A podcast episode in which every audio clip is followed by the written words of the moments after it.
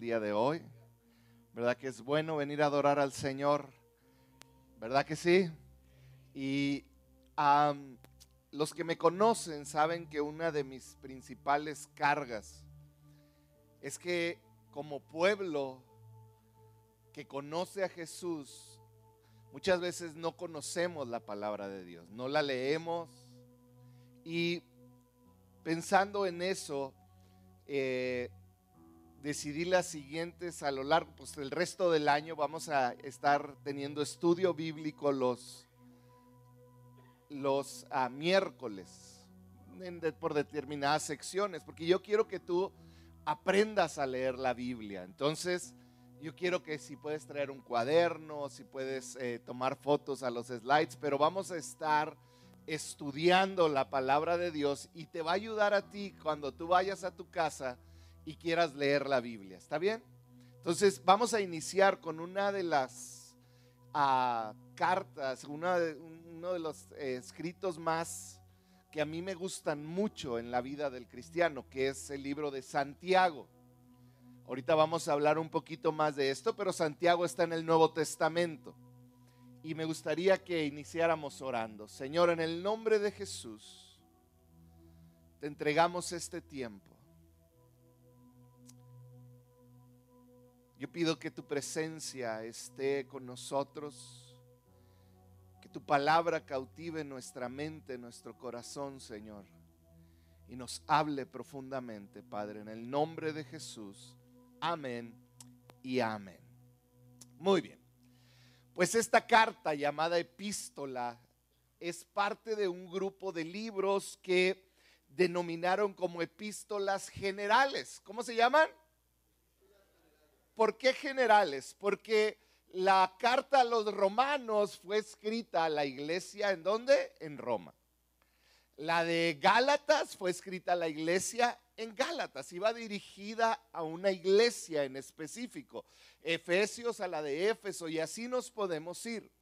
Pero hay algunas cartas que no fueron escritas para una iglesia. Estas se les llama cartas generales. Estas incluye Santiago, primera y segunda de Pedro, primera, segunda, tercera de Juan y Judas es parte de este grupo de las epístolas generales. ¿Quién fue el autor de esta carta? Iba a aparecer, pónganme el, primer slide, el, el autor es Santiago, hermano de Jesús.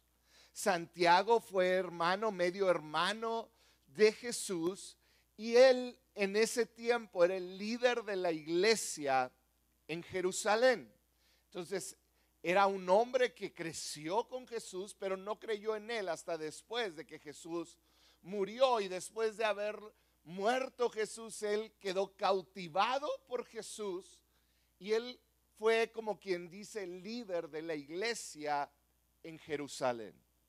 Entonces, Santiago el autor, ¿cuál es la idea principal de este libro? Y esto es bien importante para todo lo que vamos a ver el resto de esta epístola. La idea es que él va en contra de la idea de que ser cristiano solamente tiene que ver con aceptar unas cuantas verdades espirituales. Él va en contra de esta idea de decir, bueno, ser cristiano es estar de acuerdo, creer lo mismo, eh, estar de acuerdo que Jesús es el Hijo de Dios, es parte, pero Pablo, perdón, este Santiago va en contra de esta verdad y él dice, no es simplemente estar de acuerdo con algo, ser un creyente implica dos cosas, un cambio a nuestra conducta y un cambio a nuestra manera de pensar. Esto es lo importante de la carta de Santiago, que está diciendo, no basta con que digas que crees o empiezas a seguir ciertos ritos o a creer ciertas cosas. Implica un cambio interno desde tu manera de pensar hasta cómo te comportas. Esto es lo valioso. Ser seguidor de Jesús no tiene nada más que ver con una filosofía que crees, tiene que ver con un cambio de pensamiento y un cambio en mi accionar diario, en todo lo que haga. En otras palabras, si podemos definir lo que Santiago quiso enseñar, es que nuestro comportamiento debe de reflejar lo que creemos mi comportamiento debe de reflejar todo lo que creo. En otras palabras, como yo me comporto, aún sin palabras, la gente sabe en qué creo. No quiere decir que no necesitamos la palabra y no necesitamos hablar de Cristo, pero si no pudiéramos hablar la sola manera como trato a mi esposa, como trato a mis hijos, como trato a otras personas, como hago negocios, como gasto mi dinero, como hago todo en mi vida, la gente debe de decir, hey, hay algo diferente en él. Se me hace que es seguidor de Jesús.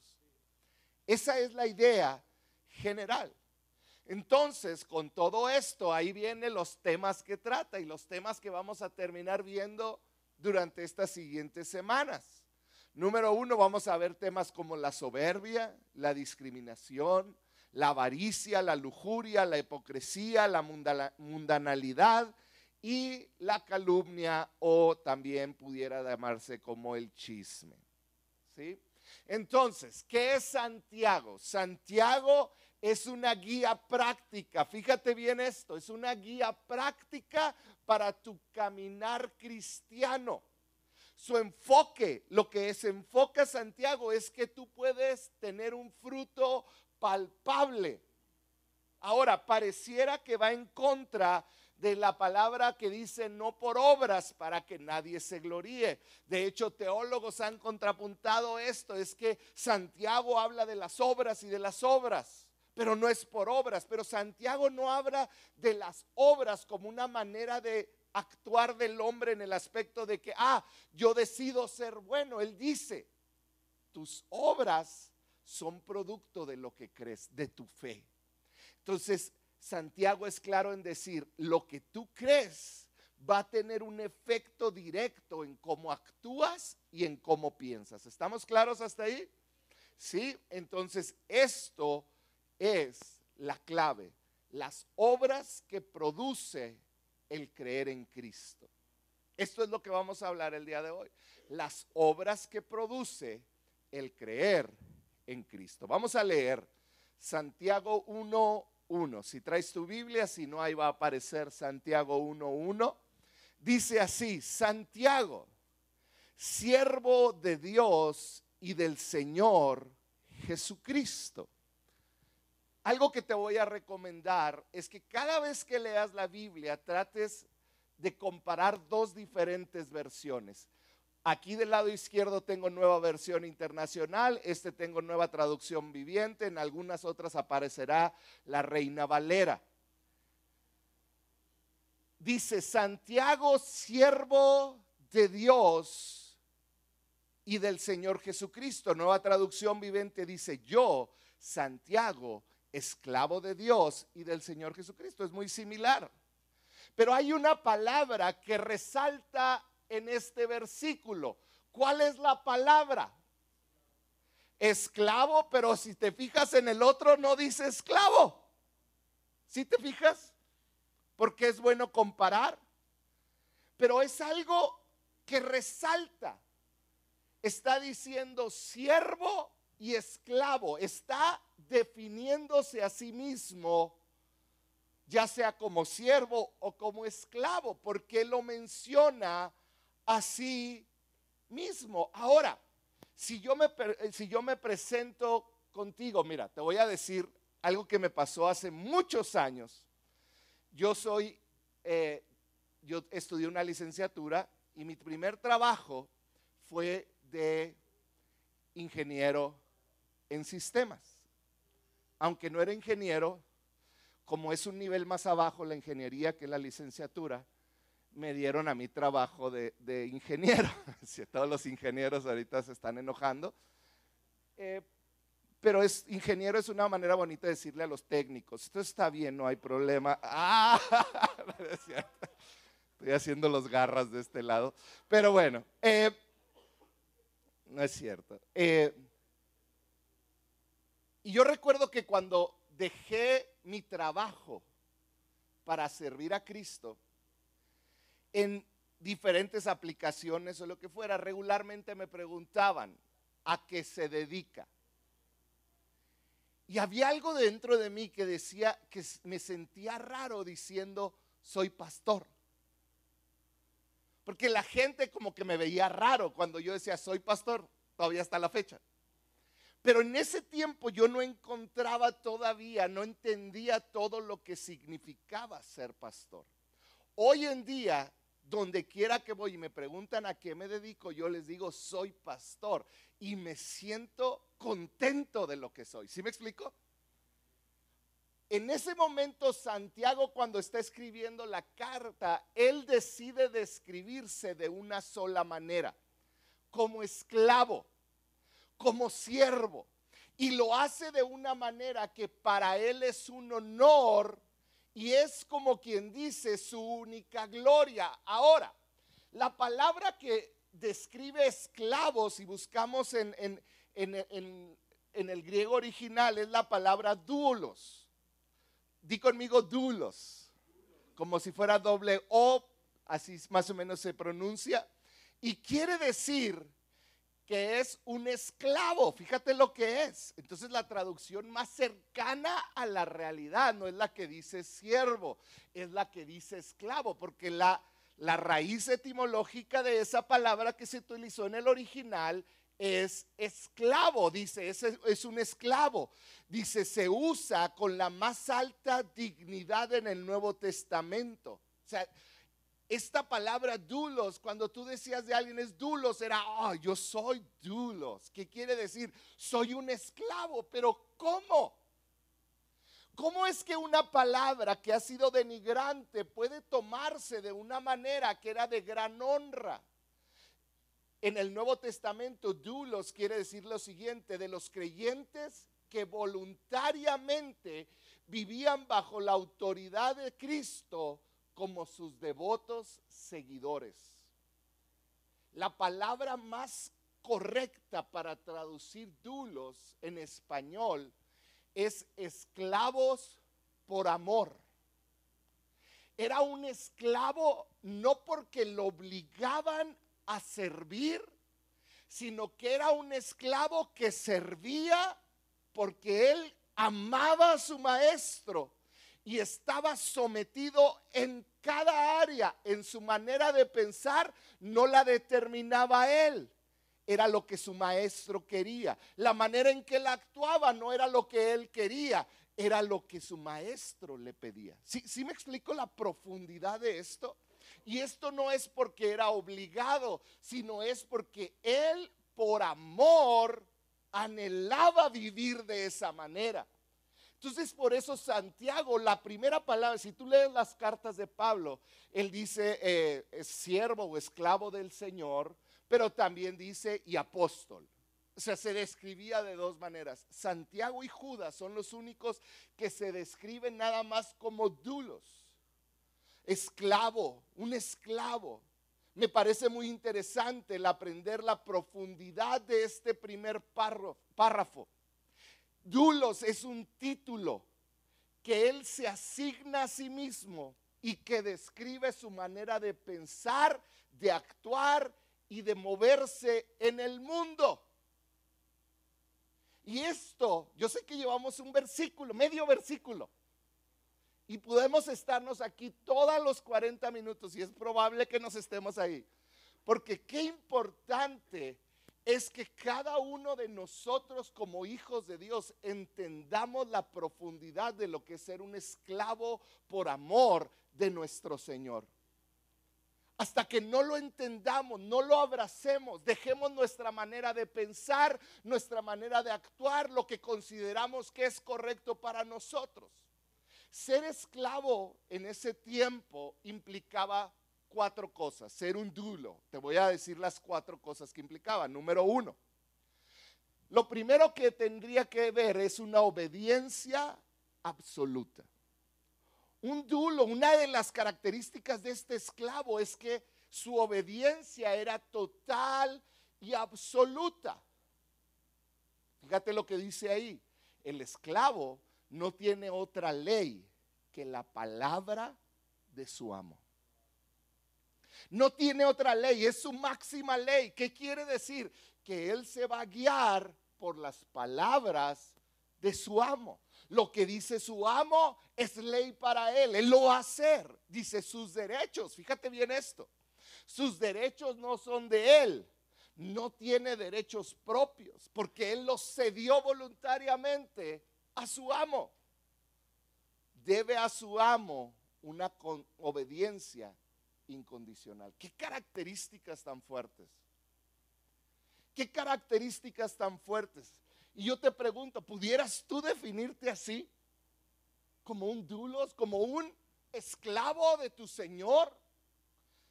Esto es con lo que está empezando Santiago para hacernos ver a cada uno de nosotros el nivel de compromiso que implica servir al Señor, ser su hijo, ser su siervo, ser su esclavo. Una obediencia absoluta. Número dos, una humildad total. Di conmigo humildad total. Una humildad. ¿Qué es esto? Que no piensa en sus derechos, sino en sus deberes. Como que va en contra de nuestra cultura hoy en día. Nuestra cultura hoy en día piensa en nuestros derechos. Es que yo tengo el derecho. Escuchaba a una mujer y hablaba del feminismo y cosas, una mujer hablando en contra de estas ramas extremistas del feminismo que han llevado a la mujer a tratar su cuerpo de una manera que las lastima a ellas y lastima a sus padres y a su creador. Y, ponían entrevistas a esta mujer de, jovencitas de 10, apenas 18 años. Y la pregunta era, ¿con cuántos hombres te has acostado? Y unas de ellas decían más de 100 diferentes hombres a sus 18 años. Porque han confundido un derecho con algo que les hace bien. El que tengan el derecho de ejercer lo que quieran sobre su cuerpo no implica que pueden hacer o que es bueno para ellas hacer lo que sea con su cuerpo. Y aquí nos muestra Santiago como parte de esta palabra que significa esclavo, que tenemos derechos, pero yo pongo mis derechos a un lado porque encontré a alguien digno de servir que me pide que viva de cierta manera, pide obediencia y yo decido poner mis derechos debajo de mis obligaciones con Dios. ¿Sí me explico? En otras palabras, yo decido que Dios es más importante que aún mis propios derechos. Y quiero decirte una cosa, que no hay nadie más justo contigo que Dios mismo, porque ni nosotros mismos somos justos con nosotros. Nosotros maltratamos nuestro cuerpo, maltratamos nuestras relaciones, maltratamos todo lo que somos, porque es nuestra manera del ser humano, somos a veces autodestructivos. El ponerte bajo la autoridad de Dios y ceder tus derechos es la mayor bendición que puede haber sobre tu vida y tu descendencia. Un hombre que se ha perdido a sí mismo en el servicio a Dios. Eso es, un hombre perdido en el servicio a Dios, entendiendo mi Dios es mi todo. Número tres, que significa Esclavo es lealtad absoluta. ¿Qué es esto? Que ha sacrificado sus intereses propios. Su provecho y preferencias personales no entran en sus cálculos. Su lealtad es totalmente para quién? Para Dios. Ha decidido yo voy a ser leal por encima de todos. A Dios. Voy a ser leal a Dios, no a mi dolor no a lo que siento. ¿Qué es lo que dice la palabra de Dios? ¿Qué es lo que pide Dios de mí? Ahorita vamos a verlo más adelante. Pero número cuatro, esta palabra encierra la gloria de la persona que se está poniendo ese título. Te lo voy a tratar de explicar. lejos de ser un título deshonroso, dulos, lejos de ser un título deshonroso, si yo le digo aquí a, a, Sam, tú eres un esclavo, pudiera parecer, hace años teníamos un campamento de jóvenes y a los que eran nuevos les poníamos esclavos y los maltratábamos, les poníamos a hacerlo más vergonzoso. Y ya empezaron a pasar los años y nos prohibieron llamarle esclavos porque nos podían demandar, porque esclavo era un término deshonroso. Pero dulos, que significa esclavo en este contexto, era un título honroso que se le daba a las grandes figuras del Antiguo Testamento. La equivalente a dulos en el Antiguo Testamento en hebreo es Eved. Dulos y Eved eran lo mismo en diferentes idiomas. Moisés fue un dulos, era un esclavo que había cedido sus derechos. Josué y Caleb fueron dulos, también así se les menciona, y tengo ahí los versículos, ahorita no los puedo poner ahí, pero están aquí los versículos. Abraham, Isaac y Jacob, los padres de la fe, la Biblia se refiere a ellos como esclavos de Dios, dulos. También Job, Isaías, el gran profeta, y cada uno de los profetas como Amós, Zacarías, Jeremías, se mencionan en la Biblia con esta palabra en hebreo Ebed, que quiere decir dulos en griego. Era un título honroso. En otras palabras, fíjate bien esto, y con esto termino hablando de los esclavos. Santiago, fíjate bien esto, pone sobre, sobre sí y se pone en esta lista de personas como Moisés, Abraham, Isaac, Jacob. Se pone en esta lista como uno de los que hallaron libertad, paz y gloria en estar perfectamente sometidos a la voluntad de Dios él se puso en la lista con los grandes hombres del Antiguo Testamento que hallaron libertad, paz y gloria por estar sometidos a Jesús. Y esto, si no se te vas a acordar de nada, acuérdate de esto porque es bien importante. Hoy en día vivimos en un mundo que vive buscando libertad, que vive buscando paz y que vive buscando la gloria. Y no la encuentran. ¿Sabes por qué? Porque Muchas de las decisiones están basadas en lo que yo quiero, en lo que yo creo que es la paz, lo que yo creo que es la libertad, lo que yo creo que es la gloria. Y la verdad es que cada vez que una persona que no está sometida a Dios toma una decisión buscando paz, buscando libertad, buscando gloria, se va acercando más de lo que anda, se va alejando más de lo que va buscando. Va dando pasos hacia el lugar equivocado.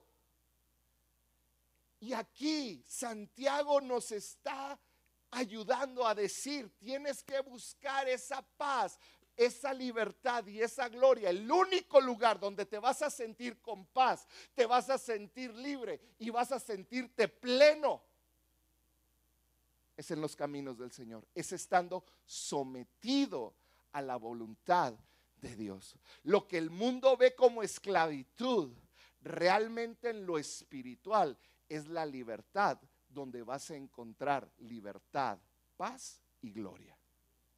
Muchos buscan libertad, libertad sexual,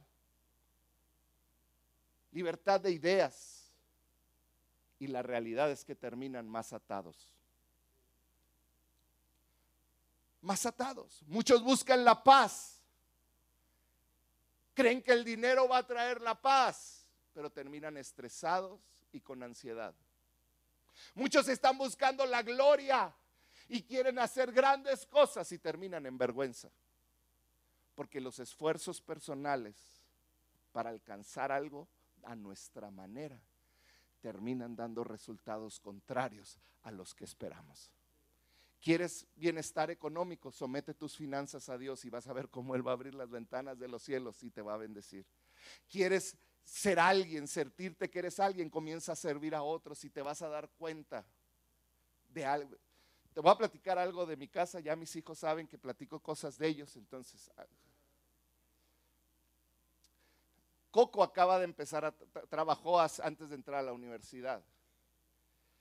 Y un día me habla y me dice, ¿cuáles son los tenis que quiere Josué? Y ya le digo, ah, pues a mí me pidió estos. Y fue y se los compró él. Llegó Josué y Coco de su trabajo le dice, te compré algo, cierra los ojos. ¿Y cómo no lo grabé?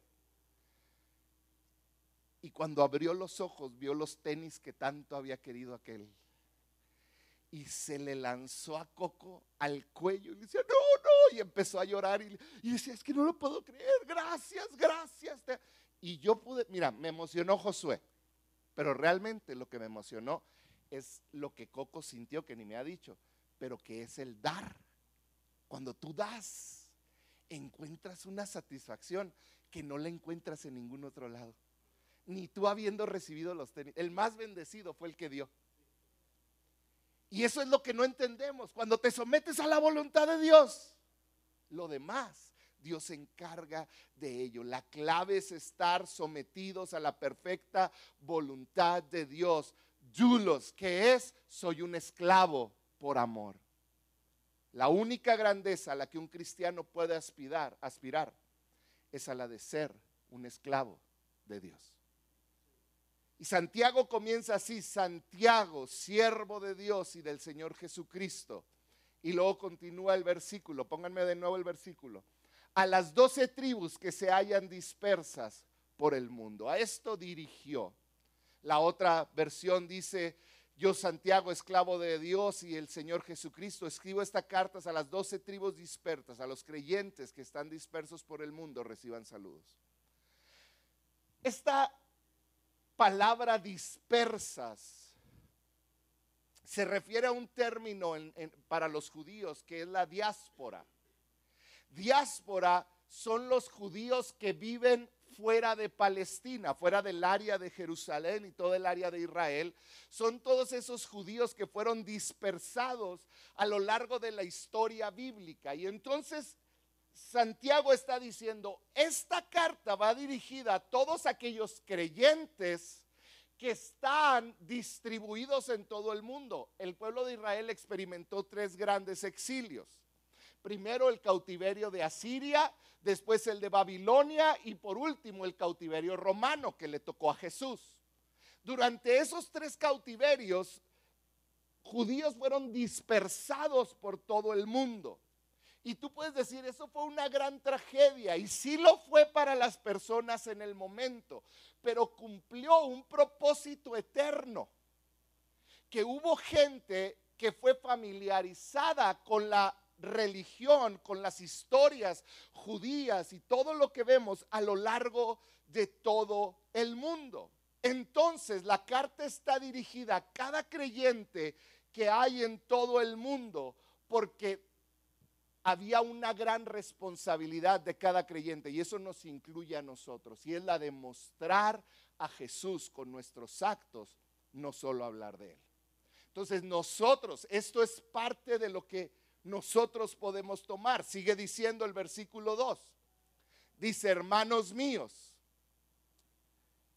hermanos míos, dice, considérense y luego que dice, muy dichosos cuando tengan que enfrentarse con diversas pruebas, pues ya saben que la prueba de su fe produce perseverancia y la perseverancia debe llevar a feliz término la obra para que sean perfectos y íntegros sin que les falte nada. Ahí está el otro versículo en la versión de Reina Valera. No lo voy a leer por tiempo. Pero esta, segunda, esta primer parte, esta segunda seccioncita, habla de la percepción que tenemos de lo que creemos. En otras palabras, Santiago estaba diciéndoles, el cristianismo no va a ser fácil. Ustedes que están regados en el mundo se van a enfrentar a diversas pruebas. La palabra pruebas es una palabra en griego que dice una prueba que se hace con un fin. Pónganme la que sigue. Es una prueba. Es una prueba que se hace con un fin, que no es, sino que el que... Ay, jole, ¿cómo está escrito ahí? Una prueba que se hace con un fin. Ese, ese fin no es el que es el que sea el que es Está escrito bien raro. Y fui yo, ¿eh? Ya. Dice, no es sino el que es sometido a la... Que el que es sometido a la prueba surja de ella más fuerte y más puro. Quítenme eso. Fue mi error, ¿eh? yo, yo lo escribí mal. En pocas palabras, que el que es sometido a una prueba no es tan solo que pases una prueba, sino que, el que después de esa prueba salgas más fuerte y más puro. Ese es el significado que quiere decir. Entonces, la realidad, iglesia, es que nosotros vamos a enfrentar muchas pruebas. Habrá pruebas de dolor, habrá pruebas de desilusiones. Y ese dolor y esas desilusiones que vas a enfrentar o estás enfrentando van a tratar de quitarte la fe. Habrá personas que te lastimarán, que te desilusionarán. También vendrán pruebas que van a ser como tentaciones. ¿Qué es esto? Te vas a enfrentar a pruebas donde vas a ser atraído y va a parecer como un dulce. Pero estas seducciones van a tratar de alejarte del camino del Señor. Todo esto incluía la palabra pruebas. Palabra pruebas son peligros.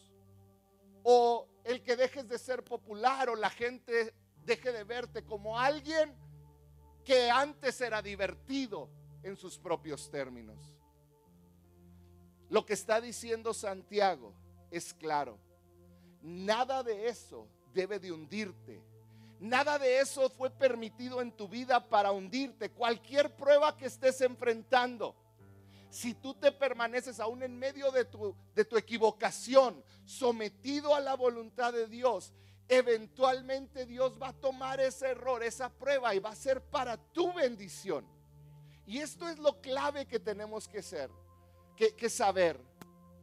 Que cada prueba que tenemos no es para pisotearnos, para avergonzarnos, sino para que venzamos y seamos fortalecidos. Después de la prueba vas a estar más fuerte. Me gusta pensarlo así. La vida cristiana es como la vida de un atleta. Cuanto más duro es el entrenamiento, quizá el cuerpo está cansado, el cuerpo está agotado, el cuerpo duele. Pero el verdadero atleta, lo digo por experiencia, pero el verdadero atleta está en su subconsciente contento. ¿Sabes por qué? Porque él sabe que cuando esté en la competencia, y su mente y su cuerpo empiece a derrotarse, él, su cuerpo está preparado para soportar cualquier cosa. Eso es lo que hace la prueba. La prueba es como tu entrenamiento para lo que ha de venir sobre tu vida. Nosotros debemos de saber que cualquier prueba tiene un final de victoria si tú permaneces sometido a su voluntad. Si no permites que la enfermedad, la, la tristeza, el dolor, la quiebra, te saque del camino del Señor. Si nos enfrentamos a la prueba con la actitud de vida eh, correcta, va a producir en nosotros, dice la Biblia, y dijo Santiago, constancia. La Reina Valera dice paciencia, pero ahí hay un error de traducción. Pónganme de nuevo las dos versiones. La Reina Valera dice paciencia, dice la prueba de vuestra fe produce paciencia, mas tenga la paciencia su obra completa. Pero sabes, la traducción correcta no es paciencia, porque paciencia es pasiva. Y el, la palabra usada en el griego habla de perseverancia y constancia, algo que es activo, no es nada más esperar sentado. Paciencia habla de pasividad, pero perseverancia habla de estar atento a seguir avanzando. No es simplemente cuando enfrentas una prueba la actitud de soportar las cosas, sino la habilidad que da el Espíritu Santo en tu vida de transformar esos problemas en grandeza y en gloria. Lo que sea que estés enfrentando, Dios lo puede transformar en grandeza y en gloria si tienes la actitud correcta y permites que el Espíritu Santo obre en ti. Si te mantienes bajo su autoridad, bajo su voluntad. Cosas tan terribles como una enfermedad, un divorcio, un engaño, pueden ser transformados para bendición. Los judíos no vieron que el exilio era terrible. Pablo no vio que el estar encarcelado iba a ser algo bueno, pero fue lo que hizo que el evangelio corriera en todos lados. La Biblia no promete que vamos a tener una vida sin problemas, pero sí que Él va a estar con nosotros y nos va a ayudar. Si tú estás en problemas, si tú estás en una prueba, mantente bajo la voluntad de Dios.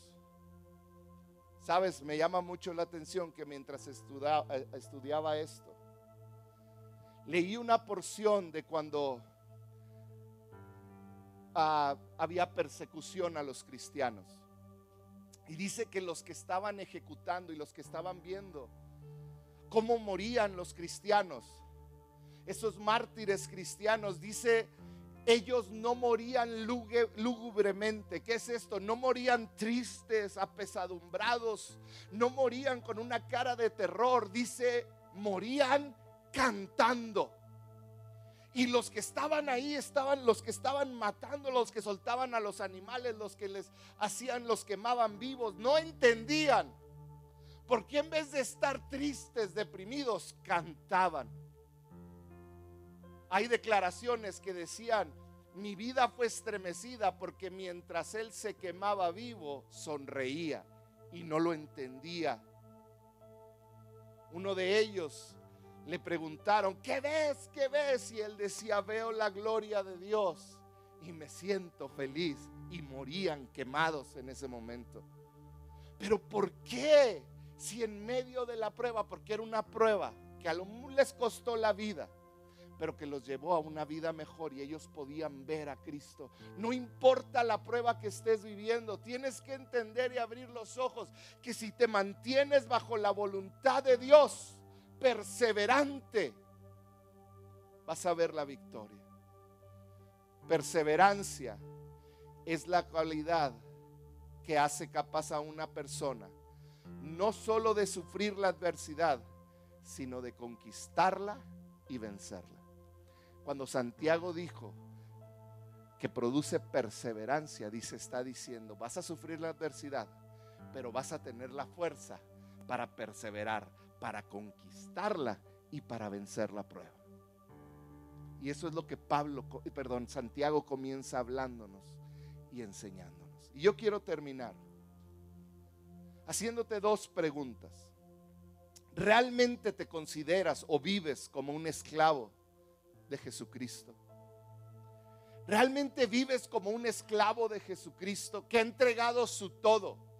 que su voluntad entera está rendida a Cristo, que no vive para sí, sino que vive con un corazón entregado completo y total, con una obediencia total, con una sumisión total, con una humildad que su gloria es decir, soy un hijo de Dios o eres de los que no quiere que sepan que eres cristiano. Santiago utilizó esta palabra, dulos, para decir, es mi más grande honor ser un esclavo por amor. Si no es así, yo te quiero invitar a que tú tomes esa decisión de decirle, Señor, yo soy tu esclavo por amor. Yo soy. Y la segunda cosa que quiero preguntarte es, ¿estás en medio de una prueba? Hoy Dios te está diciendo, sé perseverante. Porque Él eventualmente, si tú mantienes tu sumisión a Dios y a su voluntad, Él te va a llevar a conquistar y a vencer esa adversidad. ¿Por qué no cierras un momento tus ojos?